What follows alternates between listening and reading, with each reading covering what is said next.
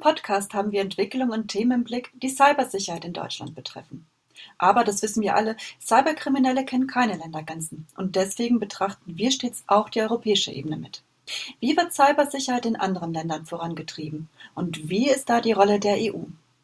Mit dem Cyber Security Act von 2019 hat die EU eine eigene Cybersicherheitsagentur, die European Union Agency for Cybersecurity, kurz die ENISA, gegründet.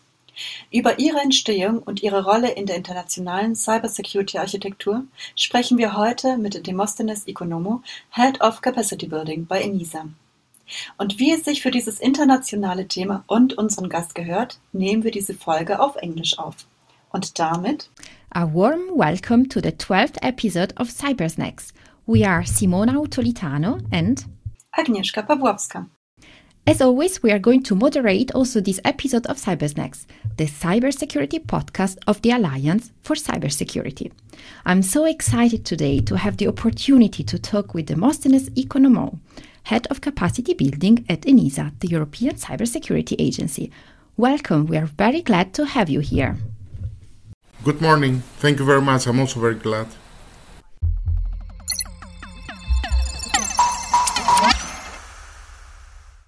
So let us start with our first question. ENISA is one of the first European agency established back already in 2004 with the name European Network and Information Security Agency. Since then, a lot has changed. From a temporary agency, ENISA is today a permanent agency of the European Union dealing with cybersecurity issues. In the past year, it has gained more power, more resources, more tasks. So, Demosthenes, can you give us an insight into the history of ENISA and the significance of the Cybersecurity Act in this context? Indeed, as you said, uh, ENISA was established in 2004. Since then, many things happened. Sometimes I resemble our story with the growing up of the child. So, currently, we're going, let's say, over our teenage years and becoming more established. So the main changes that happen over the year, always the spirit behind ENISA and the main intention behind ENISA, it's unchanged. In essence, it's a center of excellence that's supposed to provide support to European member states, European industry, and citizens on cybersecurity matters. And of course, what is a very important and central part on this is facilitate activities at European level where it makes sense to have a coordinated action at European level instead of only national level, and at the same time be, let's say, the hub of the transfer of best practices among member states. As you said, over time we had a lot of changes, mainly from a temporary to a permanent mandate. But I think what is the most important part in this passage of the first 15 years would be the fact that what happened with the Cybersecurity Act and the new responsibilities and role and resources that it brought to ENISA, which I'm sure that we will have also the chance to discuss later on it. Yes, exactly. And exactly on this point on the Cybersecurity Act, as you said, uh, this is really important key legislation for ENISA. On the one hand, we have uh, this new permanent agency, new mission, new tasks, but on the other, this certification framework. And exactly on this, I would like to go a little bit deeper. What is exactly the goal of this cybersecurity certification framework? And here, which role is gonna ENISA play? On the many different things that are brought for ENISA through the Cybersecurity Act, because there are many improvements, let's say, on our role. As you rightfully pointed out, probably the certification framework is the game changer. It's something that uh, was not ever foreseen within the role of ENISA, let's say at the first, the infant years of ENISA, while we were having the temporary mandate. In a nutshell, very simply, what we're talking about is setting together with European national authorities and industry priorities for certification at European level, what is strategically for our industry important to set as priorities, and with the help of ENISA, creating European certification frameworks on certain strategic areas. Let it be 5G, let it be cloud computing, what are considered to be our strategic priorities in the area of cybersecurity and telecommunication in general. Yeah, that sounds really challenging tasks for sure. I'm now curious to learn a little bit more about your mission. We said you are head of capacity building at ENISA. What does it actually mean to be head of capacity building? In a nutshell, we are the unit responsible on improving the cybersecurity capacities at member state level, at national level. If you dissect the term capacity building on cybersecurity, you can see various activities that are necessary in order to improve your capacities.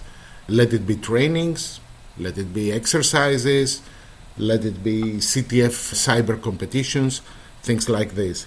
So our team is responsible, and actually, the Cybersecurity Act played an important role there because it increased and made more prominent the role of cyber exercises and training, for example, at member state level. Our team, therefore, is responsible for the organization of cyber exercises, the organization of trainings. A big change on the latter part, for instance, in the Cybersecurity Act is the fact that until now our trainings more mainly focus on technical trainings for the CSIRT community, but through the Cybersecurity Act, we see that we are now having also a role on more tactical trainings, not so technical as it was in the past. And this is one of the big game changer for us, for instance, in the context of the CSA. How would you actually describe the cooperation between European member states and ENISA? I can imagine with cybersecurity issues, that's definitely not so easy. We are still talking about security, and maybe for some countries, this still remains a sort of own competence area, as we all know. But of course, I can imagine that these kind of trainings and exercises are helping a lot in creating this cooperation and trust. What's your experience there, and how would you describe this cooperation? This is a very interesting point that you raised because it's been a discussion, obviously, within the circle of colleagues for a very long time. One thing that I remind to my colleagues in relation to this is that we should not forget the amount of distance that we have covered over the last 10 20 years. If we would have this discussion more than 10 years ago, probably the reaction from the other side would be there's no way any point for collaboration at European level. We have covered a lot of ground. Now there are many topics, as the one that you mentioned, where it's very clear to everybody in Europe that there is a clear benefit out of collaborating at EU level perhaps not in all aspects of cybersecurity, because as you mentioned, yes, there is a sovereignty issue in relation to cybersecurity. Nevertheless, there are many, many topics trainings, exercises, CTF competitions, information exchange, certification that I mentioned earlier, where we can see a clear added value by addressing the issues at the EU level. And I think up to a certain extent, this is a no-brainer. I mean, you cannot impose borders on internet. So something that affects country A, it's for certain going or very likely going to affect country B. You will only gain by the transfer of experience. There is nothing to lose. Yeah, we have seen this already in the past uh, with different cyber incidents. That's uh, definitely a really good point. Agnieszka. Thank you very much, Simone, because now I have uh, one specific topic speaking about collaboration on a European level. There's one topic which is well known in Germany. This is the European Cybersecurity Month. This is an important instrument of ENISA to develop awareness for secure handling in cyberspace across national boundaries. We also held our discussion the podcast in October, which is actually the Cybersecurity Month. As the coordinating body for the Cybersecurity Month in Germany, the Federal Office for Information Security, the BSI, informs organizations and companies that deal with IT security issues about the month of action and encourages them to get involved accordingly with their own actions. In the unlikely event that our listeners are not familiar with it, what is the idea behind the European Cybersecurity Month? Indeed, the Cybersecurity Month that takes place this month of October, every October actually, it's an awareness campaign on cybersecurity issues that take place across Europe. the focus and the emphasis varies from year to year and from country to country, depending on the national priorities and also on the trends that are happening in the world of cybersecurity every year. As a matter of practice, I would say the Cybersecurity Month, like some other projects of ENISA, is a very typical case of an ENISA project. What I mean is that the approach we follow is a very typical ENISA approach. What we have is national authorities with their national industries collaborating to have national campaigns on cybersecurity matters. And this takes place irrespective of the timing. This takes place across Europe in many countries, not only in Germany but also in other countries. So, what we try to do through the European Cybersecurity Month, let's say, umbrella, and the help of ENISA, is create a European layer on top of these national campaigns. So, member states will continue to have these campaigns. What we try to do is provide first of all, some coordination on the main messages that we want across Europe to pass through the campaign. And we have such such examples like, for instance, Think Before You Click or Cyber Because or Women for Cyber. These are some of the, let's say, the most typical hashtags that go around the European Cybersecurity Month. And at the same time, we try through the help of ENISA to transfer experience and knowledge and best practices from country A to country B. Because, for example, you might have some colleagues in another country that they have tried a type of campaign some time ago and they have a lot of experience gained out of this. Instead of you to try to reinvent the wheel, you can benefit of this experience. This is why I mentioned that this is a very typical example of the ENISA intervention in this area. You have national initiatives going on. There is nothing wrong with these national initiatives. And what we try to do is, first of all, introduce this European, let's say, harmonization layer on top of this in order to have some common messages, and also help member states by transferring of best practices from one to the other. You already mentioned one of the hashtags, one of the mottos of this year, think before you click. What is behind the motto and what would you like to point out in particular this year? It's not new, first of all. It's something that it's been around for some time and I'm afraid it will continue to be around. It's so simple, but it works what changed this year and made it also very topical for this year is the fact that over the last two years with the experience with the COVID pandemic, what we have is that a lot of people working from home. As a result of it, we saw a surge and a rise on the phishing attacks that we see for people in their private accounts. It's very easy to explain to somebody what is going on once somebody has the experience. It's quite simple, but it works. And this is why we felt uh, with our partners from national authorities that participate in the Cybersecurity Month that especially this year, due to the experience of the pandemic, is very topical to raise awareness to European citizens of this type of attacks coming usually through emails or mobile phones, resembling very much in a very sophisticated way, usually a credible source let it be a bank or some other type of providers, that in spite of the fact that they have been around for many years, they're still on the rise. This is something we can see also in Germany. We have spoken a lot about in the early podcast episodes how the surrounding changes and therefore the awareness should be also for the new surroundings in home work, home office. There should be a new training for that situation. Let me come back to the European Cybersecurity Month and in Germany, for example, in 2020, about 150 partners with around 300 activities took part in the Cybersecurity Month in Germany. A very large number of participants came from the business sector. What is the situation in other countries? What is the response like there, and from which sector do most of the participants come?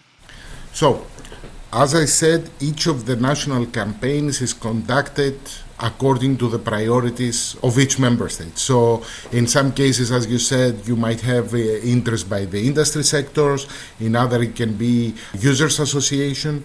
What we see lately, at least in Europe, as being, let's say, a trend and a surge, is more the involvement of SMEs in such campaigns.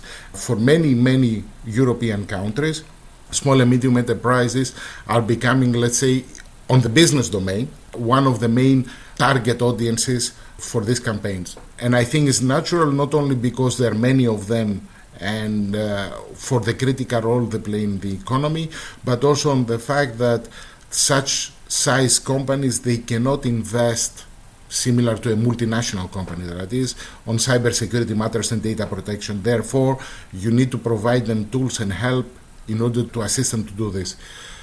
At the second level, also for some member states, the priority goes on targeting different general citizen groups. In other cases, elderly or young people, depending on the priorities of the country. On that level, I would say perhaps the challenge is much, much bigger in the sense that the audience is much larger, much more diverse, different approaches to technology you see, and to privacy, for example, you see from younger people compared to the older generations. And also on the media and the tools used, we see a lot of variation there because reaching these different audiences and these different age groups by traditional media, for example, is not always something that works. So, still a challenge to come. Thank you very much for this very interesting insights and the interesting discussion. Yeah, thank you so much. That was uh, really, really an interesting discussion. And now it is time for our Cybersnacks radar. At the end of each episode, we present topics that are cybersecurity relevant for the coming period. Demosthenes, what do you have on your radar? I would like to highlight a couple of topics. I mentioned at the start of our conversation the Cybersecurity Act and the challenges it brings for our team at ENISA, for example, from the area of exercises. What we see as a result of the CSA, but also this year and the outlook for next years, is that we see a huge increase in the demand for the organization of cyber exercises at various domains, not only national authorities, but we're talking national, private sectors, also international organizations, European organizations. So this year, for example, we're reaching the first year that we are confronted with a situation that we cannot face the demand. And this, we believe, that will be a situation that will be aggravated in the coming years. So in that respect, we need to change our practices and the way we approach the support we provide in these services. The same we see on exercises, uh, on training, sorry. On trainings, until now, our emphasis was on technical trainings, targeting very specific community, namely the European CSIRTs. But now we need to expand and go to more tactical and more high level training, addressing a very much larger audience. This means that we need to adapt our practices and see how we can satisfy this surge of demand. Another area where we see a huge interest from our perspective on capacity building is that on cyber competitions, CTFs, capture the flag activities that take place throughout Europe at European level, and they're mainly addressing young people because it also satisfies the problem of the lack of skilled personnel in our area, which is uh, very acute actually over the last few years. As a matter of fact, in addition to a European competition on cybersecurity that we organize in collaboration with most member states, we are now in the process of organizing an international competition where we'll have a Team Europe competing against other regions. I would say that these are our main challenges for the next couple of years. Wow, yes, that sounds really challenging.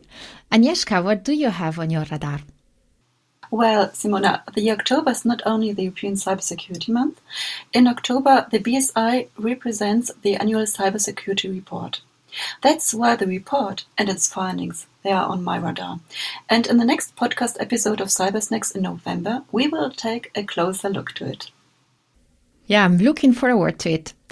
On my radar, I also have something related to ENISA that I find very, very interesting, which is this uh, SME tool I think that's a really, really great initiative. This was announced during the European Cybersecurity Month by ENISA, and it's a sort of dedicated platform where smaller companies in need of information they can just go into this one-stop shop and find all information, guidelines, tips, everything needed to enhance their cybersecurity and resilience. So I think it is a really good initiative because there are so much information out there. It's just not so easy to find it. So I really want to encourage you all to have a look at the website. And of course, you will find, as usual, the link on our show notes. May I add something in relation to this? Yes, of course. Indeed, that's the case, and I mentioned it. I made a reference to it also in relation to the Cybersecurity Month campaigns, the work we do on SMEs. And I would like to put an emphasis on the intention that this is not a one off activity. This we would like to be an activity that we invest in long term.